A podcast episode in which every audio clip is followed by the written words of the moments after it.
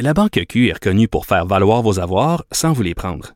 Mais quand vous pensez à votre premier compte bancaire, tu sais, dans le temps à l'école, vous faisiez vos dépôts avec vos scènes dans la petite enveloppe. Hmm, C'était bien beau. Mais avec le temps, à ce compte-là vous a coûté des milliers de dollars en frais, puis vous ne faites pas une scène d'intérêt. Avec la Banque Q, vous obtenez des intérêts élevés et aucun frais sur vos services bancaires courants. Autrement dit, ça fait pas mal plus de scènes dans votre enveloppe, ça. Banque Q. Faites valoir vos avoirs. Visitez banqueq.ca pour en savoir plus. Martino. Même avec un masque, c'est impossible de le filtrer. Vous écoutez Martino. Cube Radio. Alors, c'est l'ami Vincent Lessureau qui est Salut. avec nous. L'incroyable chute de Lise, euh, Liz Cheney Ouais. est tombée. Ben, elle est tombée. En fait, elle vient de perdre officiellement son, son, son sa place de troisième euh, républicaine. Donc, euh, en termes d'importance, disons, Liz Cheney, on se souvient que c'est la fille de Dick Cheney, euh, républicaine de, de, de droite et euh, à côté. Là. Tu sais, tu peux pas dire que c'est une fausse radical left, là, Liz Cheney. On Elle, se- est- elle est pas lesbienne, ça, la, la fille de Liz Cheney? Cheney, non. Non, non, ok, ok, je Je me confonds avec euh, avec autre chose là, mais Non. pas c'est pas pas Liz Cheney. Euh, et elle donc, on euh, vient d'être euh, démis de ses fonctions dans son poste là. Elle était présidente de la conférence républicaine à, à la Chambre, euh, ce qui fait d'elle donc ce qui faisait d'elle la troisième républicaine la plus puissante.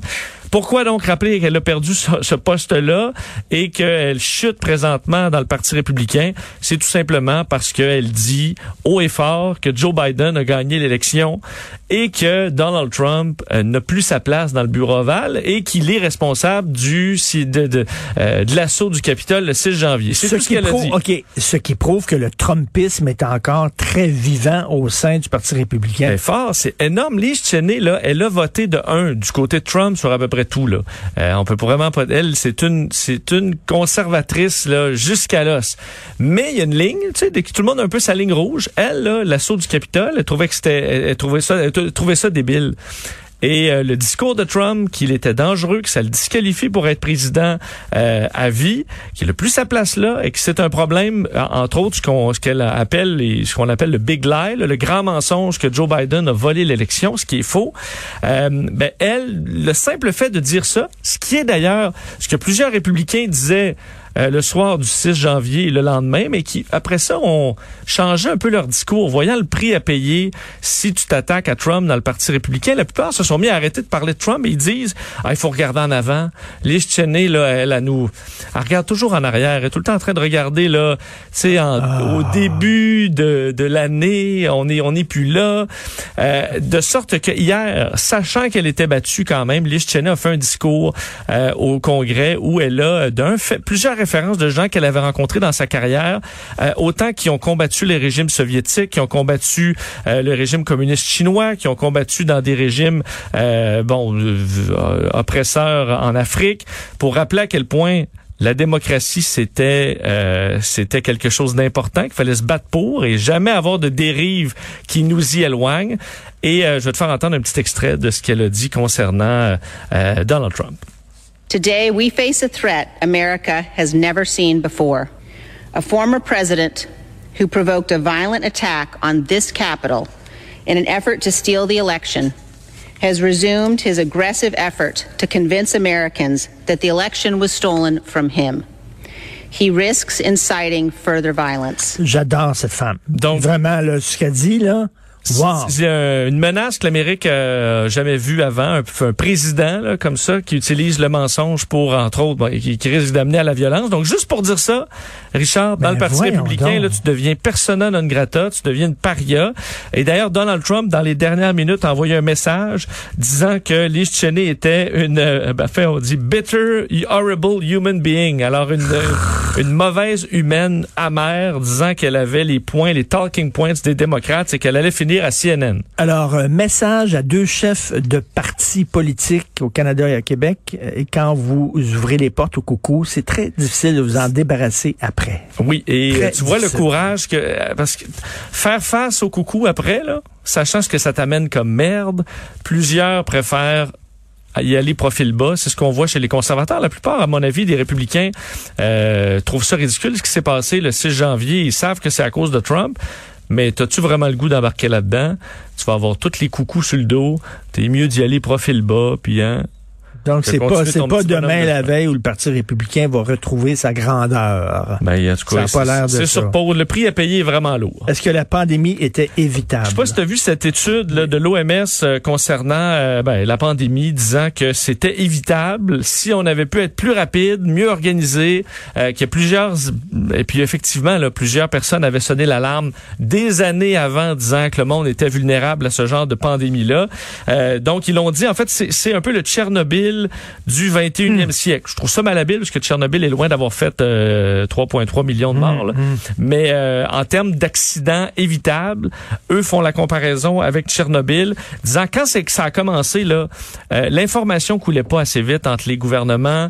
Euh, plusieurs ont attendu. Eux disent le mois de février, ça a été le mois perdu, là, le mois où Dr Arruda, puis dans, dans ce cas-là c'était même mars là, était euh, au Maroc. Tu sais, c'est un peu l'exemple février, on l'a perdu et c'est à ce moment-là, on aurait pu encore arrêter la pandémie, mais euh, on n'y croyait pas. Il y a eu des retards, des hésitations, du déni dans le monde, ce qui a fait que ça, euh, on a perdu le contrôle. Et je sais pas si tu as vu toujours sur la pandémie, ce qu'on a installé dans le Gange, euh, le fleuve en Inde, des filets pour attraper les corps. Parce que trop de personnes incapables, dans certains cas, de payer du bois pour pouvoir brûler leurs défunts ou parce qu'il y a trop de files d'attente dans les crématoriums, euh, jettent le corps de leurs défunts, dans, dans certains cas à moitié brûlé, euh, dans le Gange, de sorte que dans un des, un des États, le Billard, euh, on a retrouvé 71 corps sur le bord des, ri- des rivages qui se font manger par toutes sortes de, de Ben, bestioles. Euh, on en est là. là. Je sais pas si c'est le pays de rêve de Adrien Pouliot, le pays de liberté où on, on lutte. Sais, on fonce face au, au virus plutôt qu'avoir le vaccin. Là. Ben, c'est le bonheur. Là. Tu vois des corps partout. D'ailleurs, juste hier, dans un secteur, on a vu euh, 150 corps en putréfaction qui ont été lancés euh, dans le Gange. Ça devient un professeur un, un problème de santé publique aussi Ben oui, pour ceux ben qui sont euh, en la suite parce que tu te retrouves avec plein de corps infectés, oui, par le coronavirus, mais ça rendu là, quoi, c'est plein de choses. des Écoute, c'est plein ça, de maladies, surtout que certains, avec la religion, s'abreuvent dans le Gange euh, Alors, ça peut vraiment devenir un problème de santé publique. Alors, on a installé à certains endroits des filets à corps qui vont recueillir les corps laissés comme ça dans le Gange pour être récupérés de façon un peu plus sécuritaire.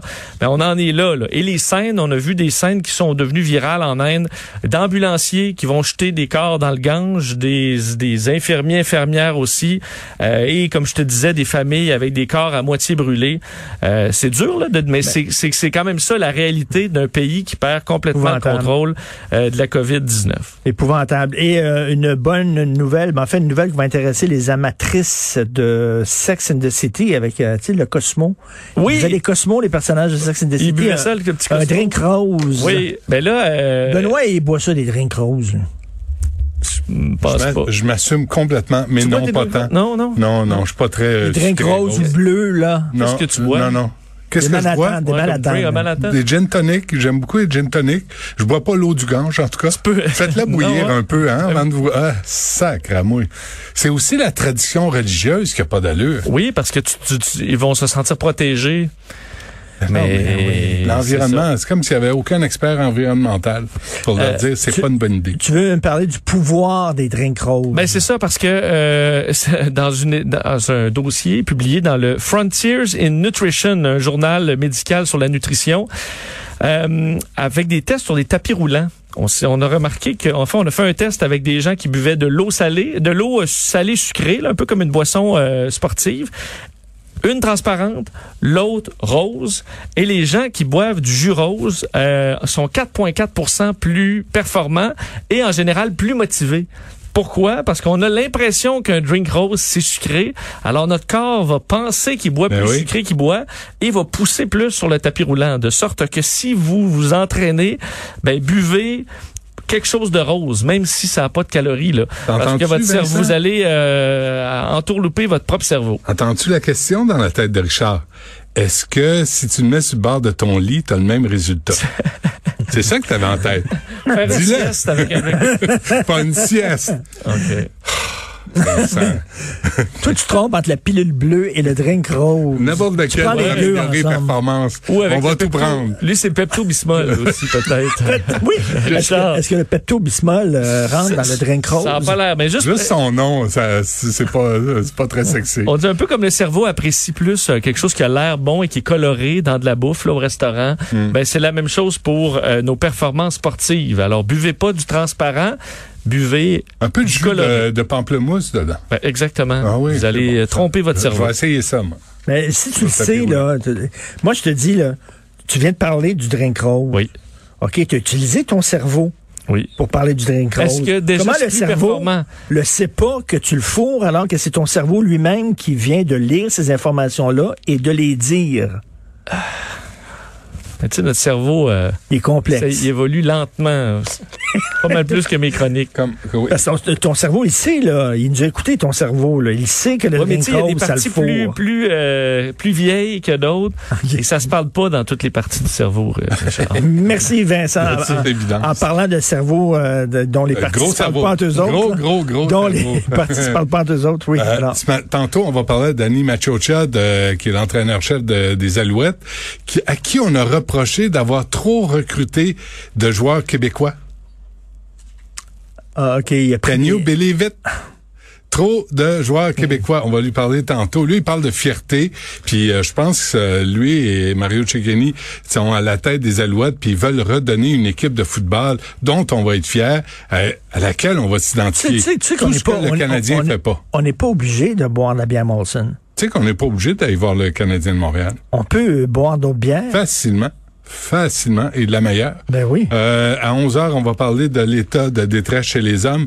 Et à midi, je souligner le courage de Chantal Rou- Rouleau qui sera avec nous pour nous parler des dépassements de coûts insensés, inexplicables, injustifiés du, de la ligne bleue. Ben Puis oui. là, on a euh, Mathieu Boulet a appelé, appelle la- le métro, t'appelles la STM, Philippe Schnob. Non, on parle pas, parle pas de ça. Appelez euh, la RTM, c'est des, tu sais, comme un comité coin-coin de transport. Non, on parle pas de ça. Appelez la ville de Montréal. T'appelles la ville de Montréal, dis non, on parle pas de ça. Appelez euh, Chantal Rouleau, ministre délégué des Transports, ministre responsable de, Montréal. On appelle Mme Rouleau, elle dit oui, je vais y aller. Fait que moi, je va vais pas, je vais pas la planter, là. Parce qu'elle, elle vient, là, elle vient répondre aux questions. Est M. Bonardel? Est Philippe Schnob? Est Valérie Plante? Pour parler des dépassements de coûts. Juste vous donner, j'ai lu ça, là, c'était dans la presse. Je juste vous dire, partagez ça avec vous autres. Tous les plans d'expropriation, là, pour le REM, il y a eu 200 lots expropriés. Oui, c'est le bord d'autoroute, c'est pas le même, pas dans le même environnement tout à fait que la ville, là, pour la, ça a coûté à peu près 270 millions. Là, on va exproprier 45 lots pour la ligne bleue. On est rendu à un milliard deux. Un milliard deux? Un milliard deux. Là, tu dis, voyons donc, sacre à mouille. C'est qui le cabochon qui s'est pas calculé? Un Je milliard. vous rappelle que le métro de Laval, en 98, c'était 179 millions. En 2004, ça a fini combien? 800 plus millions.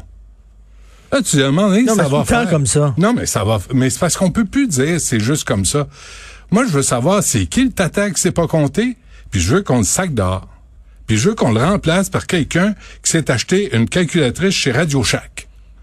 Pour savoir de quoi on parle. Parce que là, là, on peut pas augmenter de 4 puis dire ben, le prix des terrains à Montréal a augmenté. Excuse-moi, ça n'a pas quadruplé. là. Ça n'a pas quadruplé. On devrait en- faire ça en avec, deux ans. avec, avec les, les, les, les- les travailleurs devraient faire ça avec leur boss, c'est-à-dire que tu signes un contrat, tu es payé tant, puis là tu dis à la fin de l'année, tu dis non, ça va coûter Non, plus cher. écoutez, ça ça, va coûter plus cher. ça, ça va coûter, ça va coûter ça un million deux ça- finalement. Va Ouais. le boss, ouais, finalement. euh, Ça va coûter le double, ça va coûter le 200 000. double, mais Et le boss de ça. réagir. Euh, certainement, avec plaisir. Je Ben comprends ouais. la situation. Il y a eu des extras. Ben oui, je comprends. Ben ouais. Ah oui, il y a eu des difficultés. C'est la pandémie. Un million deux. Pas à faire, M. Martineau, merci. Je me suis forcé plus, euh, ça, puis ça va coûter plus cher. Ben oui, je me suis peigné sur le côté. J'ai pris ma douche. J'allais travailler à Radio-Canada. Merci Vincent. Merci. Merci à vous. On va l'écouter, bien sûr. Ah, ben, ça vous tente. Et euh, Karl Marchand à la recherche, merci beaucoup. Maude Boutet aussi à la recherche, merci. Et Achille Lemoyne à la console à la réalisation. On se reparle demain 8h. On écoute Benoît.